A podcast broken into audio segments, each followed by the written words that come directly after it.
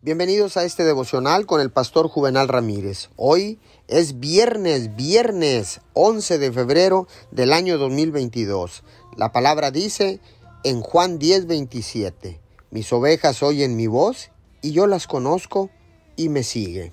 Que tenga usted un excelente y bendecido fin de semana. Déjeme decirle que Dios quiere comunicarse con usted de manera personal. Él quiere guiarle a las cosas buenas que tiene guardadas para usted. Hablar con Dios y escucharlo debería ser la manera natural en que vivimos. Se le preguntó en una ocasión a un hombre cómo aprendió a escuchar a Dios y él respondió, cometiendo muchos errores.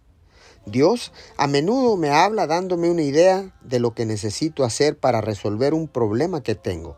En otras ocasiones me doy cuenta de que tengo paz o no acerca de una decisión que estoy a punto de tomar. Él habla a través de su palabra y a veces habla a través de otras personas. Dios se comunicará con usted de una manera cómoda y adecuada para usted.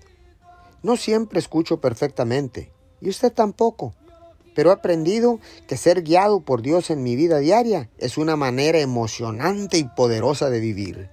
Señor, gracias, porque ahora sé que pasar tiempo regularmente contigo me va a ayudar a aprender y a ser guiado por tu Santo Espíritu todo el día y en cada decisión que tome. Te doy gracias en el nombre de Jesús. Amén y amén.